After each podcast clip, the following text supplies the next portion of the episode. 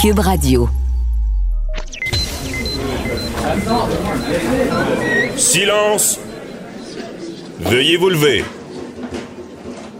La cour présidée par l'honorable François-David Bernier est déclarée ouverte. Entrez dans les coulisses de la justice. Écoutez, vous serez pas jugé. Ils appellent à la barre les acteurs de l'actualité. Oui, votre honneur. Avec François-David Bernier. Avec François-David Bernier. Avocat à la barre. Cube Radio. Bonjour, vous êtes à l'écoute d'Avocat à la barre. Aujourd'hui, pour vous, euh, nous commençons avec le docteur Gilles Chamberlain, psychiatre. On regarde qu'est-ce qui se passe dans la tête du tueur de la Nouvelle-Écosse. Ensuite, euh, on parle des masques. Les masques vont, feront partie du décor dans les prochains temps. Euh, il y a Michel Dion de Sérigraphie qui a conçu un masque pour le travail. On lui en parle. Ensuite, euh, Matt Sharon Otis revient sur cet avocat qui veut faire euh, invalider le confinement devant les tribunaux. Et pour finir, on parle à Maître Jean-Paul Boilly, un party qui a coûté 10 000 d'amende. Restez là, votre émission commence maintenant. Vous écoutez Avocat à la barre. Tuerie en Nouvelle-Écosse. La GRC confirme une confrontation entre le suspect et une dame. Euh, il y a la thèse d'une dispute entre le suspect et euh, cette dame-là a été confirmée par la GRC. On se rappelle que c'est le suspect Gabriel Wortman qui a amorcé, une cavale meurtrière, la, plus grosse tuerie au Canada. Euh, évidemment, on n'a pas beaucoup d'informations sur ce qui s'est réellement passé. On sait qu'il a mis le feu à des maisons. Il a 22 euh, victimes. Euh, on en parle avec le docteur Gilles Chamberlain. bonjour, docteur Chamberlain.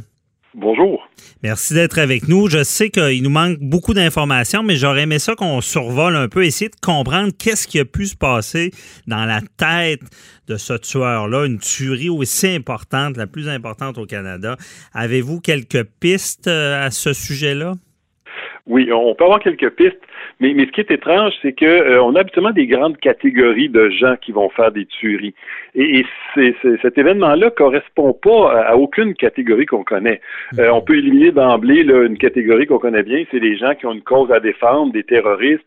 Ces gens-là vont l'annoncer d'avance, vont réclamer leurs gestes. Donc, on peut éliminer ça. Mhm. Euh, l'autre catégorie, c'est, c'est, des gens justement là, qui, ont, qui sont rejetés par une conjointe, qui vivent des ruptures amoureuses, qui ont l'impression qu'ils pourront jamais se remettre de ça, euh, qui ont une certaine souffrance face à eux-mêmes au point où ils disent je peux pas continuer à vivre, mais surtout beaucoup de colère contre la personne qui a généré cette souffrance-là. Mhm. Fait que ces gens-là tiennent une espèce de raisonnement en disant de toute façon, je souffre trop, euh, euh, je, je, veux me suicider, mais avant de me suicider, je vais me venger. Donc c'est là qu'on voit dans certains cas des gens qui vont aller tuer leur conjointe euh, et qui vont se suicider après ou faire une certaine forme de tentative suicidaire. Des fois, des fois ils peuvent amener les enfants ou pas, mhm. mais ça reste un geste assez ponctuel. Impulsif, là. C'est ça. Donc, donc une fois, une fois la colère défoulée contre la personne, euh, souvent, il y a une autre chose, c'est que ça demande beaucoup d'énergie tuer quelqu'un là. Euh, Et souvent, ces gens-là se ramassent après ça comme vidés. Euh, ils font une tentative suicidaire. Des fois, ils réussissent. Des fois, ils sont plus ou moins sérieux dans leur tentative. Des fois, ils réussissent pas. Euh, ce qui fait que souvent, les gens qui sont euh, rejeter et abandonner, cette colère-là, elle est, elle est assez précise sur quelqu'un. Mhm. euh, L'autre hypothèse, c'est la maladie mentale. Il y a des gens qui peuvent développer, et euh, c'est absolument on se dit les gens qui ont une maladie mentale rendue à 50 ans, on l'aurait su avant. Mais pas tout à fait. Il y a des maladies en psychiatrie qui se développent là, à partir de, de l'âge de 40 ans, puis même à partir de, de 50 ans, ça peut sortir. Donc, ah habituellement, les gens ont des antécédents, donc on peut, on peut avoir des Prévenir un peu plus, ouais. C'est ça, mais, mais souvent, à partir de l'âge de 40 ans, il y a ce qu'on appelle un trouble délirant qui peut apparaître, et c'est souvent sous forme de persécution. Fait que les gens s'imaginent qu'ils sont persécutés, et, euh, et, ça peut ça peut grandir comme ça à bas bruit sur des années et des années, et là, ça explose. Euh, qu'est-ce qui nous dit que ça pourrait être de ce style-là? C'est que ce crime-là semble avoir été euh, très, très prémédité peut-être pas là, dans la façon dont il le fait, mais qu'un jour, il aura à faire ça. Euh, se, trouver un, habit de, la GRC authentique ou, tellement tellement semblable qu'on pense qu'il est authentique, ça se trouve pas comme ça. Là. Euh, maquiller, maquiller une auto pour qu'elle ait l'air semblable à celle d'une de la GRC, il faut, faut, investir beaucoup d'argent pour euh, trouver cette voiture-là, pour la mettre comme ça. Et là, mais sans que j'ai un article, il y en aurait peut-être même plus qu'une qui aurait retrouvé. Ah ouais. Donc c'est un, un, individu, un individu qui de longue date se préparait à quelque chose. C'est une sorte d'obsession sur la police ou euh? Oui. Oui, ben il y a, y a, les, policiers disaient aussi dans une autre chose que j'ai lu que que plus jeune, là, je pense dans, dans, son livre définissant, lui ce qu'il voulait c'est être dans la GRC. Fait qu'il y a peut-être une ah. fixation là-dessus, mais c'est peut-être aussi une façon justement de commettre son crime euh, sans en, en, passant inaperçu ou en essayant de se sauver ou euh, un peu comme des terroristes là, qui maquillent des. Des, des, des, des, camions avec la Croix-Rouge, avec l'insigne de la Croix-Rouge pour pas être attaqué, ça leur permet de, de mieux aller faire leur crime. Moi, j'ai plus cette hypothèse-là, là, que cet individu-là, il y avait sûrement une fixation sur la GRC, mais en même temps, il savait très bien que ça lui permettrait d'approcher les victimes sans, sans, éveiller des soupçons probablement. c'est ce qui est terrible aussi, c'est qu'on voit un policier, on s'attend jamais à ce qu'il puisse euh, nous abattre. Là, Exactement. Et, et, ça, les, les, ça, ça devrait être... Je, il va falloir être très vigilant comme société là-dessus parce que si on ne mhm. peut plus se fier aux uniformes et aux symboles de la police, et, c'est ce qui fait maintenant que dans les guerres, on tire, on tire sur les camions de la Croix-Rouge parce qu'on ne croit plus que c'est de la Croix-Rouge. Ah, on ne peut plus se fier sur rien. Donc, euh, ça, ça, ça, devient extrêmement dangereux si on peut plus se fier. Il va falloir que ces uniformes-là soient bien contrôlés, euh, et, surtout les voitures. Mhm. Euh, et, et, ce, qui, ce, qui est, ce qui est frappant dans cette histoire-là, c'est la rage de cet individu-là qui ne s'est pas assouvi. Euh, quand quelqu'un a, une vengeance à exercer, une fois qu'elle est exercée, il y a une espèce de pression qui tombe. Mais cet individu-là, ça a duré plus que 12 heures euh, sur une distance incroyable, tirer des inconnus, euh, mm passer à côté des gens et tirer. Donc, ça, ça, ça dénote une colère qui qui, qui était jamais assouvie, qui n'était jamais satisfait de, de ce qu'on peut comprendre, et une colère aussi, euh, c'est ça qui est toujours fascinant, mhm. où l'individu, c'est à peu près évident qu'à la fin de sa cavale, il s'attendait à être tué. C'est à peu près évident, là, on peut pas faire ça. C'est peut-être ce qu'il voulait, là, le, fameux suicide by cop, là, de... de... Ben, ça ressemble, ça ressemble à ça. Donc, c'est un individu qui était suffisamment troublé et perturbé pour dire ben de toute façon moi je vais finir je vais finir assassiné là, je vais pas assassiner mais je vais finir par me, me, faire tirer. C'est comme ça que je vais mourir. Hmm. donc dans sa tête il était rendu là et c'est clair que dans sa tête c'est un individu qui avait rien à perdre et on, on dirait qu'il essaie de faire le plus de dégâts possible. C'est vraiment étrange. C'est une euh, rage euh, parce que vous, avez, vous avez bon euh, couvert on le sait le procès Bissonnette qui, est, qui, est, très connu aussi mais on n'est pas parce que ce que je comprends à vous dire c'est que habituellement, ce genre de, vengeance-là, après euh, qu'il y a eu quelques meurtres, la, personne va, va peut-être réaliser son geste ou arrêter. Mais là, c'était pas le cas. C'était le plus de victimes possible. Puis, puis, vous donnez des bons exemples. Dans, dans, le cas de Bissonnette, euh, ce qu'on ce qu'on a compris, c'est que lui, il avait un objectif là, euh, de, de faire un coup d'éclat pour faire parler de lui. Mhm. C'est ce qui est ressorti. Donc, une fois son coup d'éclat fait, euh, là, tout, tout change dans sa tête. C'est lui-même qui appelle les policiers. Il, devient extrêmement fragile. donc, donc, tout change. Même mhm. chose pour quelqu'un qui s'est fait, qui s'est fait rejeter par sa conjointe une fois qu'il l'a qu'il l'a tué, il va se tuer pas longtemps après, ou en tout cas, il fera pas d'autre chose. Mais là, on a un individu dont la colère persiste plus que 12 heures. Est-ce qu'il est, qu est, intoxiqué à quelque chose? C'est sûr que ça peut expliquer une partie, mhm. mais ça n'explique pas toute la préméditation de longue date et, et, cette espèce de, de cavale-là qui était comme jamais satisfait, qui continuait toujours. Ça, ça commence à ressembler à de la maladie mentale. Mais ben, justement, de la maladie mentale, est-ce que ça peut aller jusqu'à jusqu'à être dans un état second, de pas être dans la réalité pendant tout ce temps-là et commettre euh, des meurtres se pensant dans un, je sais pas, par exemple, à la guerre, là, je sais pas? Mm-hmm. Mais ce qui, ce qui va un petit peu à l'encontre de ne pas être dans la réalité, parce qu'on parle de maladie mentale, mais il euh, faut savoir que c'est pas une maladie mentale nécessairement qui, qui rend, euh, euh, qui fait perdre ses capacités d'intelligence, tout ça. Mhm. c'est simplement qu'on se met à délirer sur des idées fausses. Parce mhm. que cet individu-là, de ce qu'on comprend, il s'était préparé longtemps d'avance. Ça fait longtemps qu'il rumine ça. c'est évident de la façon dont, dont, dont, il était armé, avec des armes illégales, juste pour se les procurer. Donc, c'est, c'est pas quelque chose là, qui, qui, est apparu comme la veille. Là. Et un, trouble délirant, ça peut ressembler à ça. Ça, ça se construit au mhm. fil du temps. Et à un moment donné, quand ça explose, on est comme surpris de, de ce que cet individu-là avait en dedans de lui sans, sans en parler. Euh, il reste dans la réalité dans la mesure où il comprend ce qui se passe, mais c'est, c'est l'émotion qu'il ressent en dedans comme quelqu'un qui a un trouble délirant a l'impression que tout le monde est contre lui, puis qu'il en, il en est rendu là, puis qu'il n'a quasiment pas le choix de faire ça. Là. OK, je comprends. ça se construit. Mais toute son intelligence est préservée et mise au service de cette folie-là. Mm-hmm, je comprends. Et euh, justement, cette folie-là, parce qu'on sait, bon, vous avez dit tout à l'heure le mot explose, ça marque dans le sens que, euh, même, euh, je fais un parallèle un peu boiteux, mais il y avait le film, là, un vieux film, L'Enragé. C'est quelqu'un qui, après un certain temps, aux États-Unis, se met à tirer sur du monde parce que lui, il est frustré après la société, puis c'est plein de choses. Donc, ça, peut venir de ça, d'une sorte de frustration euh, qui, explose. Oui, euh, oui, ça peut venir de. Mais habituellement, euh, dans, dans, un trouble délirant, il y a plus que ça, parce qu'une frustration qui explose, à ce point-là, euh, comme je vous dis, normalement, après un défoulement, euh, euh, les, les, gens vont être très, très fâchés, très, très mhm. frustrés, ils peuvent se battre, puis après s'être battus, là, là, ça retombe, ils réalisent qu'il y avait trop de pression, que la pression est sortie. On voit souvent des gens commettre des gestes d'éclat en disant, oui, j'en ai évalué, ils vont, ils vont commettre un meurtre. Ils disent, mais je me souviens d'y avoir donné deux, trois coups, l'autopsie parle de, de 25. Mhm. c'est clair qu'il a comme perdu la carte, puis quand il est revenu à lui, il s'est dit, voyons non, ça n'a pas d'allure ce qui est arrivé. Mais là, on n'a pas ça. Là. On a pendant 12 heures de quelqu'un qui tire sur des, parfaits inconnus, mhm. euh, manifestement pour les tuer sans raison. Euh, ça, ça, fait une colère qui est difficilement explicable si on n'en fait pas entrer un peu de maladie en jeu là-dedans. Là. Oui, je comprends. Ça prend souvent l'ingrédient de maladie mentale et euh, ce qui n'est pas tout le temps le justificatif non plus. Euh, également, euh, parce qu'on parle de, faire parler de soi. Il y a le premier ministre Justin Trudeau qui disait ne nommez pas le nom du tueur. On, a parlé souvent, bon, avec le cop Bissonnette aussi, des tueurs qui inspirent d'autres tueurs. Est-ce que c'est important cet élément-là? C'est fondamental. Je ne sais pas si ici, dans ce cas-là précis, c'était la motivation du tueur, mais il y en a beaucoup chez qui c'est la motivation. Hmm. Faire parler d'eux, c'est des gens qui ont une très faible estime d'eux-mêmes, qui n'ont pas réussi dans la vie, et qui là se, tournent vers des situations extrêmes à l'opposé pour faire parler d'eux et, mourir en étant quelqu'un. Le problème avec ça, c'est qu'il faut toujours aller plus loin que ce que le précédent a fait. Et, souvent, quand on, quand on évalue ces gens-là, lui, il est décédé, on aura malheureusement, on ne pourra pas apprendre de ça pour en tirer des, leçons. Mm-hmm. mais, mais, mais, ceux qu'on peut évaluer, qui, sont encore vivants, vont le dire. Là, ils ont passé souvent longtemps sur Internet à aller sur des sites qui parlaient des tueurs en série.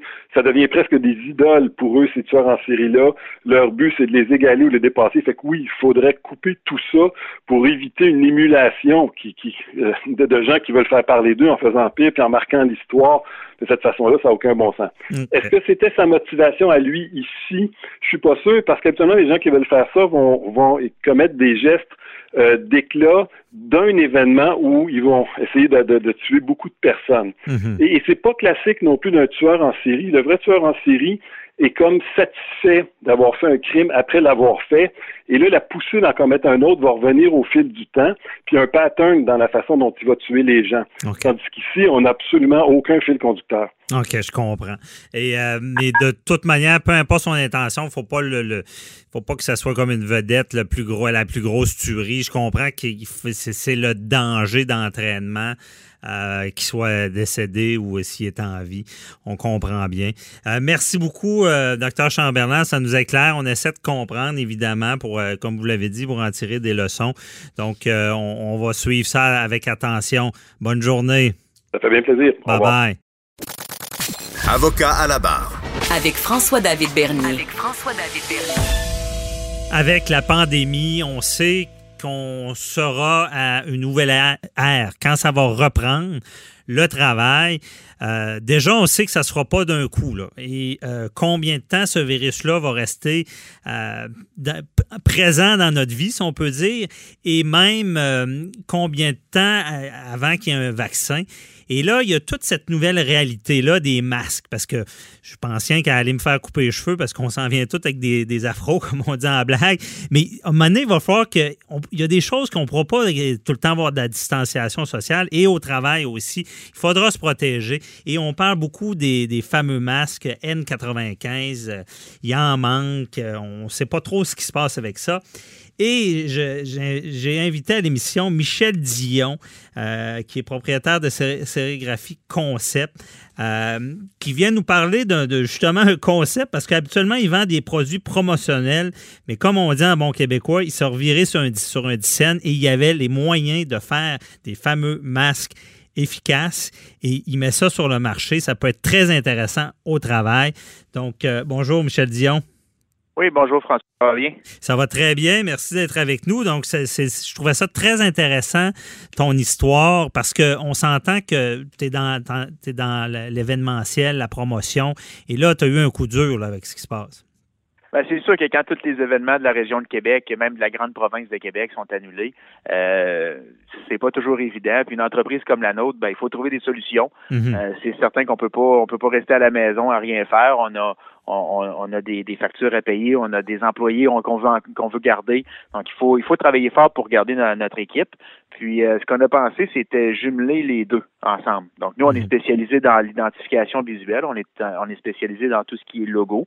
Donc, on a, on a, on a eu l'idée d'offrir des masques aux entreprises, des masques qui ont un filtre à l'intérieur, donc pour la poussière et ainsi de suite, mais qu'on peut euh, identifier, on peut mettre des logos dessus. OK, déjà, déjà c'est moins austère. Je trouve ça intéressant.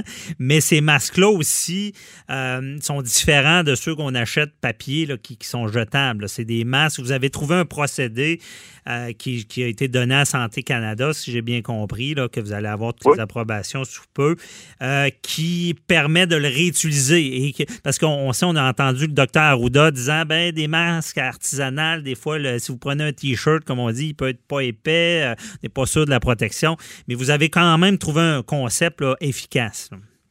Oui, effectivement, oui, on a un, premièrement au niveau du matériel, on a trois plis. Donc, on a un premier pli polyester extérieur euh, qui est a une protection UV, qui est euh, imperméable aussi, avec un, isolant à l'intérieur qui a un filtre euh, pour la poussière, et mhm. puis à l'intérieur il y a un troisième tissu pour le confort. Donc, ça permet d'avoir une, meilleure filtration. Donc, c'est pas comme un T-shirt, justement, au niveau du matériel. Mais en plus, ce, ce matériel-là nous permet de l'utiliser jusqu'à 20 fois. Mm-hmm. Donc, on n'est plus dans le matériel jetable. Quand on fait un calcul rapide, un matériel jetable qu'on va utiliser une fois, on l'utilise une fois, on le jette. Celui-là jusqu'à 20 fois. Donc, on est dans un 20 dans un qui est très intéressant. C'est plus intéressant. Et euh, ces, masques-là aussi, ben, on s'entend que Michel, euh, ça sera une réalité. On peut pas, on peut pas se cacher. Puis je crois que d'ailleurs, depuis que tu as mis ça en marché, tu as une forte demande. Les gens en veulent. C'est, probablement le produit euh, que j'ai euh, promu et que j'ai proposé qui était le plus en demande à venir jusqu'à maintenant. On a commencé à le proposer hier soir. Puis les premiers stocks sont déjà partis. On a déjà placé une deuxième commande chez notre usine. Avec notre usine, on attend le stock vers la, la mi-fin mai. C'est euh, ça s'est propulsé très rapidement. Puis la demande est très, très forte, au point où on a décidé d'ouvrir un deuxième volet. Donc, nous, on est spécialisé dans tout ce qui est identification visuelle, comme je disais, au niveau de mhm. l'impression, au niveau des logos et, des entreprises. Donc, on a décidé d'ouvrir un deuxième volet à l'entreprise qui est la vente au détail. Donc, on va offrir, on a, euh, on va ouvrir dans les prochaines heures un site web transactionnel où les, les particuliers vont pouvoir acheter le même produit parce qu'il est très, très, très demandé euh, mhm. en quantité minimum de 12. OK au même prix, soit 5 l'unité, avec un frais fixe de transport, peu importe dans la province, à 10 OK, je comprends. Et euh, on, on, veut pas, on parle beaucoup du concept de l'aide que ça va apporter au travail, mais quand même, disons-le, parce que c'est en demande, comment quelqu'un fait pour s'en procurer? Ben, il va avoir une adresse euh, web. C'est sûr qu'ils peuvent aller sur le sérigraphieconcept.com euh, pour aller voir les informations ou sur notre Facebook, même principe, Sérigraphie Concept. Euh, puis il va avoir une page qui va être partagée, un site web euh, transactionnel qui va être le sconcept.sérigraphieconcept.com. Donc on est en train de créer mhm. justement à l'instant. Mais c'est sûr que c'est une réalité. C'est une réalité pour les prochains mois parce que avec les différents métiers, la distanciation sociale ne pourra pas se garder en tout temps. Puis il va falloir se protéger. Et l'on dit avec le vaccin qui va se faire dans les prochains mois, on en a pour plusieurs, plusieurs, plusieurs semaines à y penser. Puis c'est des nouvelles habitudes qu'il va falloir créer, c'est des nouveaux produits qu'il va falloir commencer à consommer. Mhm. Qu'il va falloir se procurer dans les prochainement.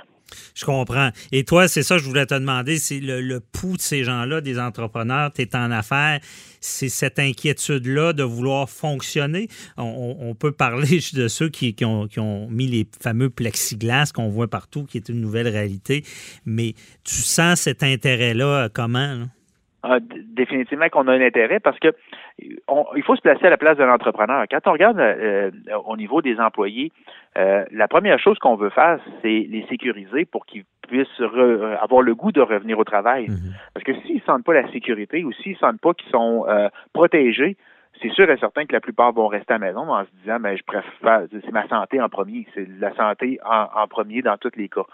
Euh, S'il y, a une, y a une espèce de sécurité qui est pris au sérieux, les employés vont vouloir revenir, on va pouvoir les garder à long terme. Donc, c'est un enjeu que les entrepreneurs ont de plus en plus, puis il va falloir qu'ils découvrent euh, que la santé primaire du, de, de, chaque employé, autant des employés que même que des clients, mhm. est primordiale. Donc, c'est vraiment une réalité. Et euh, j'ai l'impression aussi, ben, tout entrepreneur le vit en ce moment. Puis je le dis, on, est quand même une émission judiciaire.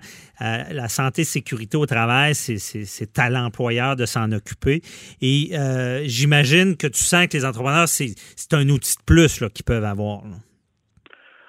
Oui, oui, certainement, oui, parce que au niveau des euh, de, de, surtout ce virus-là qui est, qui, virulent premièrement, mais qui est sournois, on n'est jamais à l'abri d'une fermeture d'entreprise ou on n'est jamais à l'abri. Puis en même temps, ben, nos, nos, employés, moi aussi je suis entrepreneur, j'ai des employés ici, nos employés, c'est comme notre famille. Mhm. On veut les protéger, on veut pas avoir des, des gens qui sont malades ou ou, euh, ou, qui peut-être même qui peuvent se rendre jusqu'à jusqu'au décès. OK. Non, évidemment. Euh, avais-tu déjà pensé à, à, te recycler, à faire des masques? Ben, pas te recycler, mais à à faire des masques comme ça quand avec parce que tu faisais déjà des, outils promotionnels. J'imagine pour toi, ça doit être quand même euh, impressionnant de penser à ça. Si on m'avait dit que j'aurais parti une boutique en ligne pour vendre des masques, autant aux particuliers qu'aux entreprises, il y a deux mois, je l'aurais jamais cru. Non, j'imagine. Je l'aurais jamais cru. Oui. On élargit ça un peu euh, parce que je suis curieux aussi sur. Euh, parce que vous, en tant, oui, les logos, la promotion, mais puis, je trouve maintenant vous vous adaptez parce que de, tout temps, vous adaptez quand même. Il y a eu des, des, périodes où est-ce qu'il y a des objets promotionnels ou des, choses que vous deviez faire qui, qui étaient selon les airs du temps là, aussi. Là. Oui, définitivement. L'entreprise ici a au-dessus de 60 ans d'existence. C'est mon grand-père qui a fondé l'entreprise. Mhm. Puis euh, dans les années, euh, dans les débuts des premières années, il y a eu tout ce qui était souvenir du carnaval où c'était vraiment à la base. C'est comme ça que l'entreprise a commencé.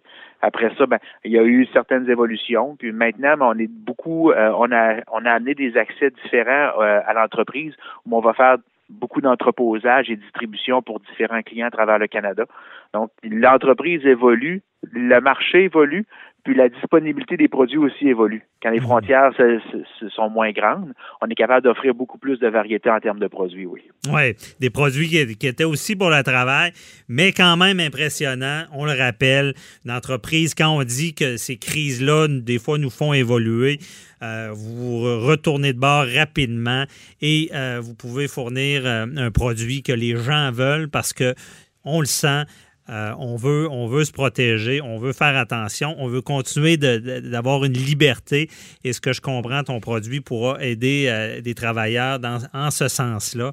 Donc, euh, merci beaucoup, Michel Dion, de nous avoir éclairé là-dessus. On invite les gens d'aller sur votre site pour en acheter parce qu'on s'entend que beaucoup de gens en veulent. Donc, merci, bonne journée. Merci, François, bonne journée. Bye-bye. Bye. Avocat à la barre. Avec François-David Bernier. Des avocats qui jugent l'actualité tous les matins. On parle de confinement toujours et cette semaine, on a vu, il y a un avocat euh, qui a pris une procédure pour enlever ou invalider le confinement. Euh, avec une procédure d'habeas corpus. Ça veut dire quelqu'un qui, euh, qui est privé de sa liberté. Bon, est-ce qu'on est privé de notre liberté en ayant des mesures de confinement en vertu de la loi sa santé euh, publique? J'ai écrit là-dessus dans le journal, dans mon blog. J'ai dit mon opinion. Je ne suis pas en accord avec l'intervention d'un avocat pour ce genre de choses. C'est notre sécurité pour moi avant qui prime et il faut laisser euh, gouverner le gouvernement. Mais on en parle pour en savoir un peu plus techniquement comment ça va se passer, puisqu'on est jeudi aujourd'hui, on prend enregistre là, et demain, c'est euh, vendredi, donc la présentation de cette requête-là. On en parle avec euh, Maître Sharon Otis. Bonjour. Oui, bonjour, Maître Bernier. Donc, expliquez-nous, là. C'est quoi Ben, cette regardez- requête-là? Oui, euh, donc c'est en- entre autres la demande en habeas corpus, comme vous l'avez dit, c'est-à-dire euh, la privation d'une liberté et il faut que la privation de la liberté soit raisonnable et proportionnelle là, si on veut que ça passe, OK? Mais à l'intérieur de la même requête, on demande également l'avocat qui s'appelle euh, Maître Jean euh, Félix Racicot euh, demande également de déclarer et de en nullité les décrets gouvernementaux et les arrêts ministériels. OK? Ça, c'est une chose. Euh, moi, ce qui m'accroche au départ, c'est que c'est lui-même qui présente cette requête-là. Donc, euh, est-ce qu'il a l'intérêt suffisant pour agir? Vous comprenez? Parce que euh, ce qu'on dit au niveau de la loi, pour avoir l'intérêt suffisant pour présenter une de ces requêtes-là, ça dit que euh, l'intérêt doit, euh, doit le, entre autres, il soulève bien évidemment une question d'intérêt public, mais euh, il faut que ça le touche lui véritablement. Et c'est un avocat et on est en- on, on est considéré comme des gens qui offrent des services essentiels. Donc, où est son confinement à lui? Où est sa privation de la liberté? Mhm. First. On verra s'il a l'intérêt, Oui. en premier lieu. Mais Et après voilà, ça, là, et voilà. Mais, expliquez-nous l'habeas corpus. Là. Moi, évidemment, ce que je connais de ça, on n'est pas là du tout. Là. Je veux dire, on, est, on, on se fait demander de rester à la maison parce qu'il n'y a pas encore, à part pour ceux qui reviennent de voyage, d'ordonnance. On n'est pas comme en France ou en Espagne. Et Non. on n'est pas privé de liberté. On peut aller à l'épicerie, on peut faire nos choses. Je veux dire, on, on- on- on est dans le confort. Je pense pas qu'on est en présence de cette privation-là pour laquelle cette procédure-là très importante a été mise sur pied. Là? Je ne pense pas non plus. Je suis d'accord avec vous parce que euh, c'est une privation. C'est sûr qu'il y a une certaine privation de liberté, c'est-à-dire que bon, maintenant, euh, bon, il y a certaines euh, certains euh, commerces qui sont fermés, etc. On peut pas faire ce qu'on veut, on peut pas se rassembler, etc. oui. Mais c'est mais mais c'est raisonnable et c'est propor c'est- vous comprenez, c'est que les moyens sont proportionnels.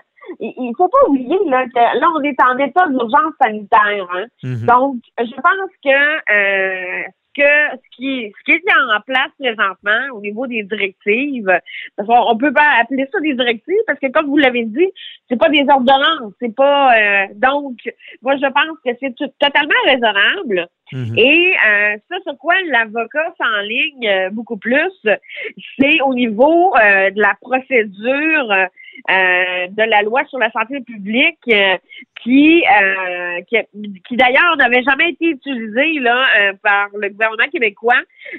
Et ce qu'on dit à l'article 119, là, c'est qu'on dit qu'on peut renouveler euh, par période de 10 jours, OK? Et dans l'éventualité où on veut renouveler cette privation-là, au plus de 30 jours, à ce moment-là, il faut passer par l'Assemblée nationale euh, et, et, et, et avoir euh, l'assentiment là, euh, de la de l'Assemblée nationale. Et ce qu'il dit, lui, c'est que ça a été mal fait parce que le gouvernement Legault savait d'avance que ce serait pour une durée de plus de 30 jours. Donc, pour avoir des bons de 30 jours pour renouveler, il faut demander la- l'assentiment de la- de l'Assemblée nationale parce qu'en ce moment, il a fait des bons de 10 jours. Mais moi, ce que je vois dans la loi, c'est qu'il y a le choix. là. a- le gouvernement a le choix. Et c'est pas à lui Oui. à, à- à soulever ça. Ce serait plus à l'opposition de dire que ça a été mal fait. Là. Oui, mais son argument est basé sur, sur, pour le 30 jours là, est basée sur le fait que lorsque le ministre Legault a annoncé euh, la, que euh, les écoles euh, allaient demeurer fermées là jusqu'au à tout le moins là, le 4 mai, etc., qu'on faisait un bond de 30 jours, qu'il y avait un 30 jours. Mm. OK? Donc, sa requête, c'est ce qu'elle dit principalement, et que, entre autres, que le gouvernement québécois a surestimé l'impact que le système hospitalier est en mesure de pallier à la demande et que euh, on n'a toujours pas les scénarios.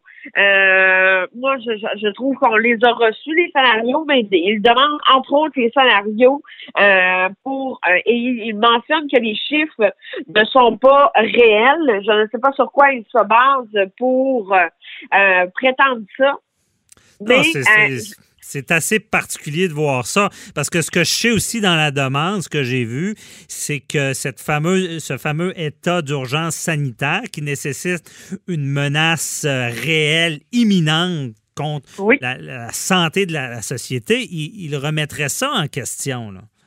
Oui, il remet ça en question. Il dit que la menace pour la santé des gens n'est ni grave ni sérieuse, euh, que les personnes à risque sont celles qui sont déjà malades ou des, en maladie chronique et que euh, 24% selon lui, là, j'ai écouté une entrevue qu'il a euh, donné déjà, et que 24% des gens qui sont placés déjà en CHSLD ont moins de six mois à vivre, donc ils sont très malades et sont très euh, euh, sont, sont plus plus près de, d'avoir ou de contracter ce coronavirus-là. OK? Donc, euh, et, il, il va là avec euh, en disant que c'était fait de façon illégale et il va même jusqu'à pousser en disant que euh, c'est euh, c'est une crise pour modifier la société.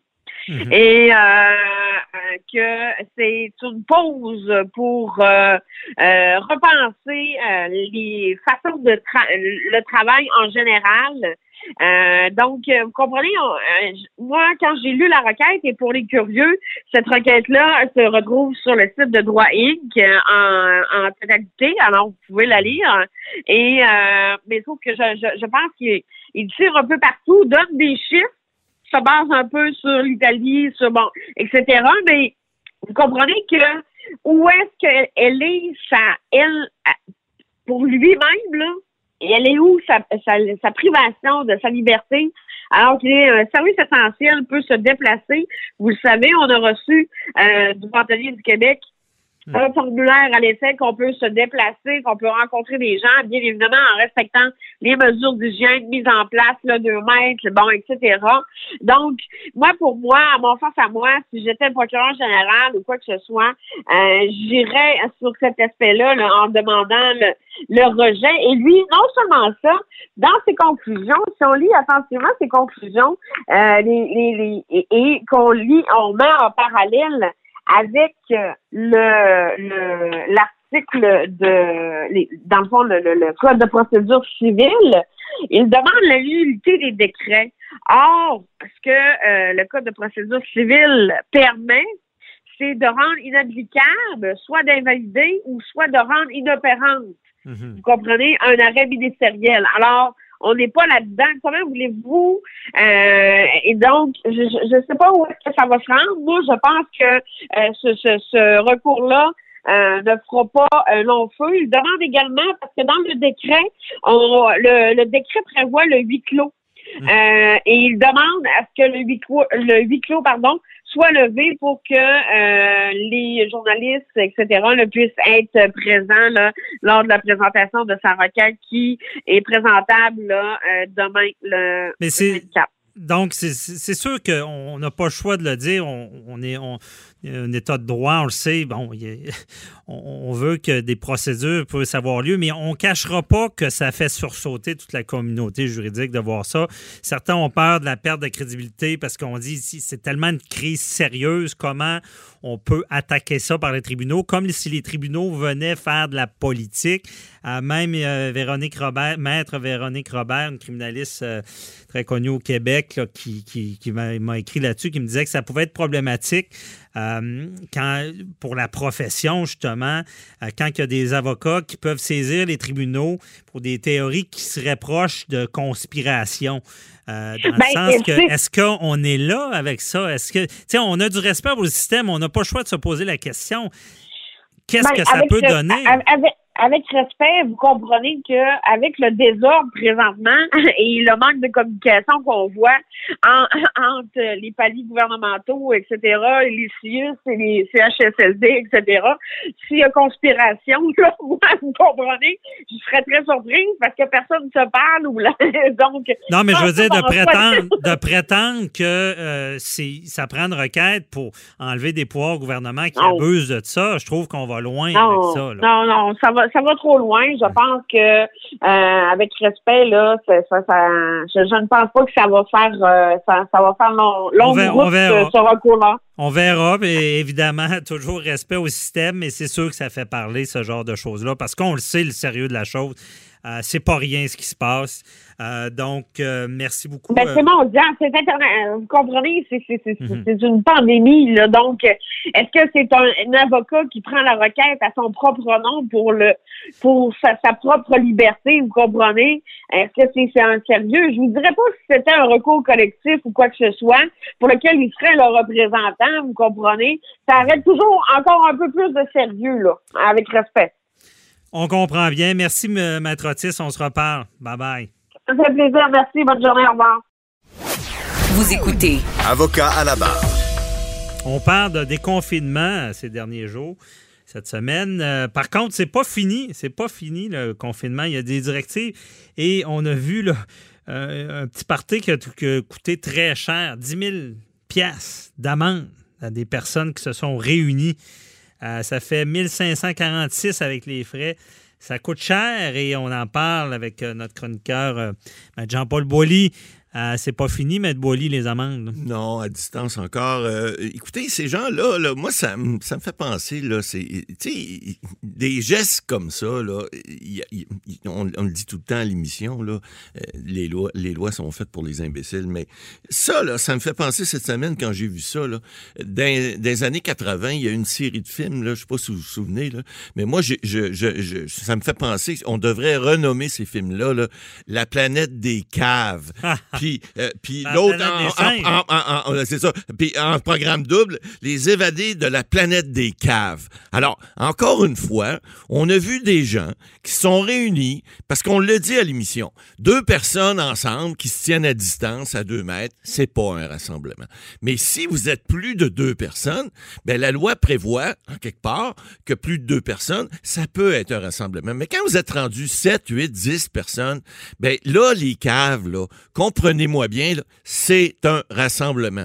Puis là, le problème, parce qu'on le dit encore à l'émission, la loi sur la, sur la santé publique n'a pas de pouvoir comme tel d'emprisonnement. On le dit. Euh, bon, il faut avoir, puis pour, euh, par exemple, pour pénétrer dans, dans cette maison-là, là, semble-t-il qu'on est allé cogner à la porte, on rouvrait pas parce qu'on savait que la police était dehors, puis qu'on s'était rassemblé de façon illégale. Même s'il n'y a pas de, de, de, de, symptômes, etc., c'est illégal. Ne faites pas ça. On est en situation de crise. Si on avait appliqué, par exemple, la loi sur la quarantaine, la loi fédérale, elle, elle a encore plus dedans. Elle, il y aurait pu, les policiers, s'il y avait, bon, euh, on parle pas d'avoir enfreint cette loi-là, mais, si ça avait été le cas, il aurait pu rentrer sans mandat. Alors là, ce que les policiers ont fait, ils ont dit, ah, on peut pas rentrer. Ils sont allés chercher un mandat, puis ils ont rentré le dimanche matin, puis là, ils ont, mis les constats à ces sept personnes-là. Un beau 1546 chaque, là, euh, ça va peut-être les faire réfléchir. Mais là, le problème, encore une fois, puis on le dit à l'émission, Maître Bernier, si ces caves-là veulent pas comprendre, ben, il va y avoir d'autres mesures. Parce que là, on parle d'un déconfinement, peut-être, éventuellement. On parle même, M. Legault dit cette semaine, Dr. Horacio aussi, Arruda dit, euh, on va peut-être ouvrir les écoles partiellement, on va peut-être y aller tranquillement.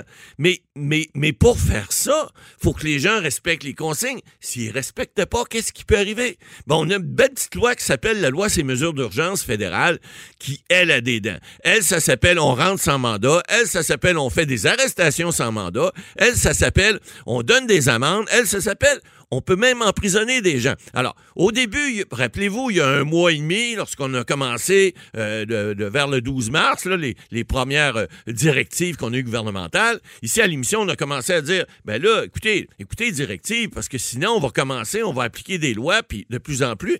Et là, on a vu qu'il des décrets qui ont été ont été faits euh, à tous les dix jours. Puis là, on, a commencé à, des rassemblements de 250 personnes, mais moins. Puis, euh, bon, au début, on disait, on va aller au hockey du Canadien? Après ça, ben là, on ne sait plus. Bon, puis là, on annule le match de hockey. Bon, puis là, on après ça, en bas de 250. Après ça, on dit 50 personnes. Après ça, on dit 10. Après ça, on dit plus de rassemblements. Fait que c'est ça, là. faut comprendre que oui, on veut, on veut un déconfinement éventuellement.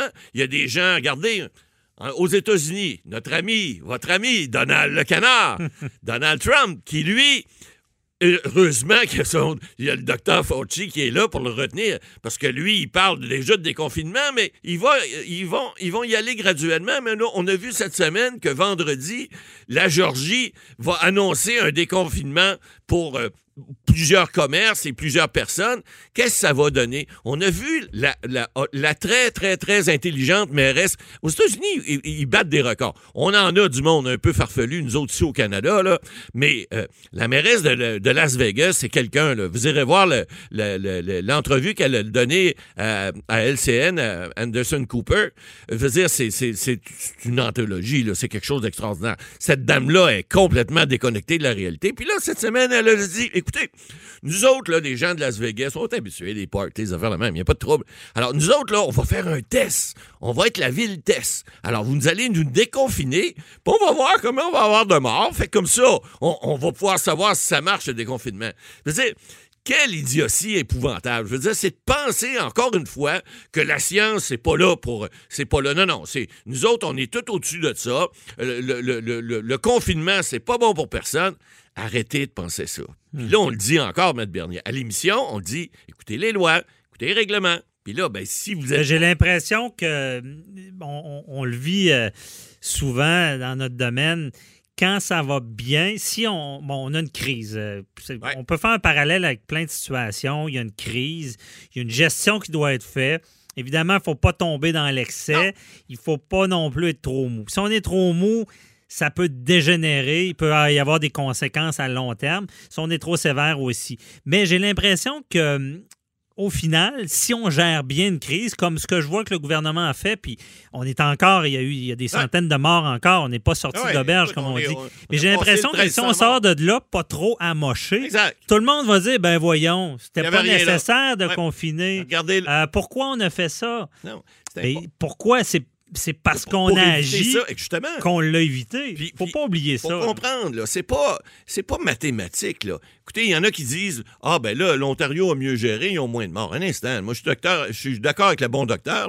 Je suis pas, je suis pas, encore une fois, je suis pas un spécialiste dans ce domaine-là. Mais le gros bon sens dit que si tu fais rien puis qu'il arrive rien, c'est pas grave, les gens vont dire bingo. Mais si tu fais rien puis arrive quelque chose, ce qu'on a fait au Québec, on a fait quelque chose pour éviter. Ça veut pas dire que parce qu'on a plus de morts puis plus de cas, que ce qu'on a fait était pas suffisant.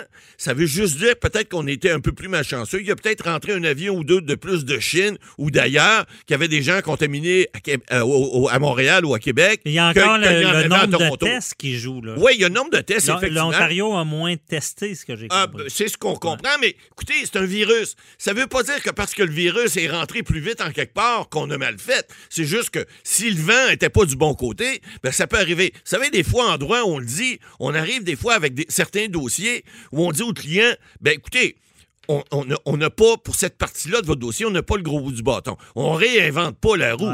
On, la, vit telle qu'elle est. Alors, je, fais un parallèle avec une pandémie. C'est un petit peu la même chose. Je veux dire, faut prendre, euh, faut prendre la personne ou en fait l'état des gens comme ils sont. Et si, par exemple, dans une équipe, on parlait de hockey tout à l'heure, dans une équipe de hockey, ben j'ai un bon défenseur puis un bon gardien de but, mais j'ai pas personne pour la mettre dans le net de l'autre côté. Autrement dit, un bon, un, bon, une bonne personne pour faire des buts. Mhm. On dit un bon scoreur en bon langage. Alors, si j'en ai pas, ben, je pourrais pas gagner, c'est impossible. Alors, c'est la même chose dans les équipes, que ce soit au gouvernement ou ailleurs ces gens-là font ce qu'ils peuvent avec ce qu'ils ont en fonction de la glace, en fonction faut- de- de- du terrain. Là, là, tout d'un coup, j'ai l'impression que les gérants d'estrade. Ah, ça, il y en a. Euh, parce qu'il y a une différence entre arriver après coup, dire bon, on aurait dû faire ça, ça, ça, et être au front, dans l'inconnu, à prendre les bonnes décisions. Euh, et j'ai l'impression que on, on- on- on évalue mal, on comprend mal qu'on ne pouvait pas tout prévoir. C'est évident. Et je pense qu'on parle de, de comparaison. Si c'était à recommencer, j'ai l'impression qu'il y a- y, une place où ça a dérapé, c'est les CHSLD. Ah, je bien pense que le gouvernement Legault, avoir su, là, c'est facile à dire Ah plus tard, ouais. Mais aurait mis avant. une barrière autour des CHSLD, évident, il y aurait- il y aurait- aurait fait que... Tout à fait. Mais encore là, Parce que c'est là qu'il y a le plus de morts. Ah oui, c'est bien évident. On sait qu'au-dessus de 90% des gens qui sont décédés ont plus de 70 ans Mais- puis sont dans ce réseau-là. Alors, c'est bien évident qu'une fois qu'on le sait, c'est facile à Et dire. encore là, Comment- je comprends de revenir, dire il aurait dû, il aurait Il dû, aurait dit, mais ben oui, j'aurais donc dû, c'est toujours facile, ça, c'est ça. Mais- Est-ce que pré- vraiment ils pouvaient prévoir? Ben, je pense pas. Euh, puis en plus d'un CHSLD, il a- ça, ça durait depuis. il y il avait un problème avant. là. Je pense Ben- qu'on a écopé de tout- toutes Oh, les lacunes qu'il y avait ça a fait- avant. écoutez, il y avait un gros abcès là, il a crevé. Alors, remarquez que c'est plate la situation pour les gens qui subissent ça, les gens qui ont perdu des, des, des- des êtres chers là-dedans, mais ça va, j'espère, au moins allumer des lumières pour le futur, pour dire, écoutez, il y a des, il y a des, il y a des priorités, la santé, c'en est une. Là, on parle de droits, nous autres, à l'émission. Oui, les gens qui sont là, ils ont des droits. Ils ont des- il y a des gens, on va parler dans une autre chronique un peu plus tard là, de, de re- de recours collectif, mais oui, il y a des gens qui ont des droits, mais ces droits-là fondamentaux, il faut qu'ils soient respectés. De quelle manière? Ben, il va falloir que le système change un peu. Il va falloir aussi, en temps de crise, qu'on soit mieux préparé. C'est bête à dire, mais là, on est rendu là. Alors, est-ce que ces gens-là, maintenant, qui vont, euh, qui ont des droits qui ont été manifestement euh, mal, euh, mal dirigés parce qu'il y a eu des. des, faut, le dire, il y a des gens qui ont levé la tête, mais c'est une pandémie. Alors, c'est difficile. Oui, on peut faire des reproches. Oui, on peut dire encore qu'il y a des gens qui, se regroupent et qui ne respectent pas les, les, les règles de, santé et de sécurité. Tout à fait. Est-ce que ces gens-là à Terrebonne qui se sont réunis, les sept qui ont eu 10 000 pièces d'amende, est-ce que ces gens-là, s'ils n'étaient pas réunis, il y aurait eu moins de morts des CHSLD? Sûrement pas. Mais il reste que lorsque tu prêches pas par l'exemple, puis en droit, si tu fais une règle, puis cette règle-là n'est pas d'application pour tous, ben là, ça fait des dérapages, puis les gens se mettent. Et c'est pour ça qu'il faut que ces gens-là, ces, ces covidios-là, là, qu'on a Ah surnommés, là, ben il faut que ces gens-là ont faire des exemples, mais des vrais exemples, pas des exemples comme on a vu la petite dame qui est allée sauver il y a deux semaines, l'autre qui avait une peine d'amour, là, puis qui ont reçu chacun un ticket de 1546 Ah, ça, ça, c'est un peu, euh, un peu charrier. toujours, Non, la discrétion est toujours Mais là, l'exemple est donné à coût de 10 000, qui Ouais. aurait pu être x6 aussi. Ah, ça aurait pu être plus aussi. Ça Là. aurait pu- Ben oui, s'il y avait eu un Euh, party euh, plus gros, là. Non, non, mais je pense que l'amende, on Ouais, oublie, mais. elle non, peut monter jusqu'à sortes. 6 000. Ben, ça dépend laquelle. Ouais. Le celle sur le champ, c'est 1000, mais Ouais. celle qui, qui passe par le DPCP, ça peut aller jusqu'à 6 000. Exactement. Donc, Donc, euh, hein, en cas de récidive, oui, le peuvent, double. Ils peuvent avoir Le le, double. double. Alors, faites pas un party à la même adresse, allez Ah, chez le voisin. on lâche ou- pas. Mais faites-en pas, ça va aller mieux. C'est ça, on lâche pas. Là. On- encore une fois, il faut se le rappeler, c'est pas pour rien. Effectivement. Donc, on se reparle, Matt Boily. Bye bye. Cette émission est maintenant disponible en podcast. Rendez-vous dans la section balado de l'application ou du site cube.radio pour une écoute sur mesure en tout temps. Cube Radio, autrement dit. Et maintenant, autrement écouté.